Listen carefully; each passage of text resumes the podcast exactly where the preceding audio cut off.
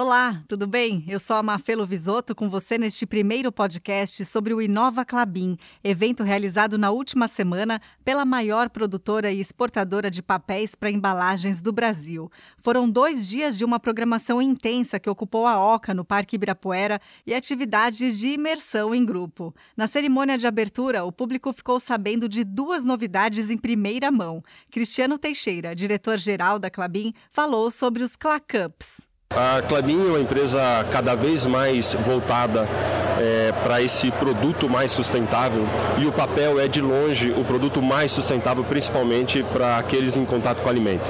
E a gente hoje lança o copo é, de papel e a gente já lança também um desafio para que vocês possam cobrar da gente para que em breve esse copo, inclusive, não tenha a proteção fóssil e seja assim uma resina da, produzida a partir da própria madeira. Ele ainda deu um palpite sobre quando acha que esse tipo de embalagem vai ser uma realidade em bares e restaurantes de todo o Brasil, ocupando assim o lugar dos plásticos, um dos maiores poluidores do mundo. Tem um ponto que a gente na Clabin, nos últimos cinco anos, a gente, a gente se pergunta muito, principalmente no, no grupo que, que procura pensar sobre visão futuro, e a gente estava esperando esse movimento que veio muito forte agora nos últimos, principalmente, 12, 18 meses. E na Clabin a gente falava, poxa, como é que pode um produto uh, como o nosso, biodegradável, às vezes perder para produtos é, por preço, né?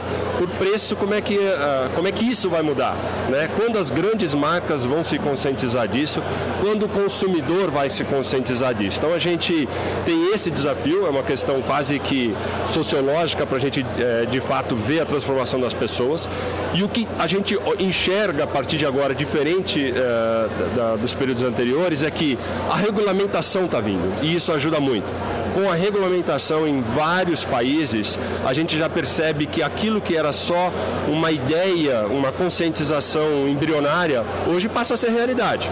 Então eu enxergo, no par de anos aí para frente, eh, a embalagem de papel vai ganhar uma notoriedade que não tinha antes.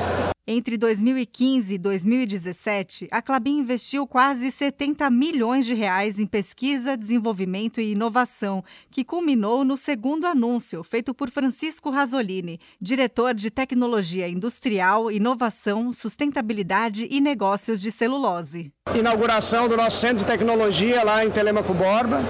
E agora a gente está dando um segundo passo, que é saindo das áreas laboratoriais, indo para a escala piloto, que vai nos permitir testes industriais maiores. Então nós temos um ciclo agora entre 2018 e 2019 de mais 32 milhões de reais investidos em unidades piloto para a fabricação da celulose microfibrilada, que será utilizada nos nossos papéis, e numa planta de extração de lignina, que é um dos componentes da madeira, um biopolímero que tem diversas aplicações e que a gente começa agora testes industriais industriais de mais larga escala a partir do funcionamento dessa nova unidade, que está localizada lá no Paraná, a partir do último trimestre de 2019. Vale ressaltar que todos os produtos produzidos pela empresa são recicláveis e feitos a partir de fontes renováveis, florestas plantadas e certificadas. Até o próximo podcast.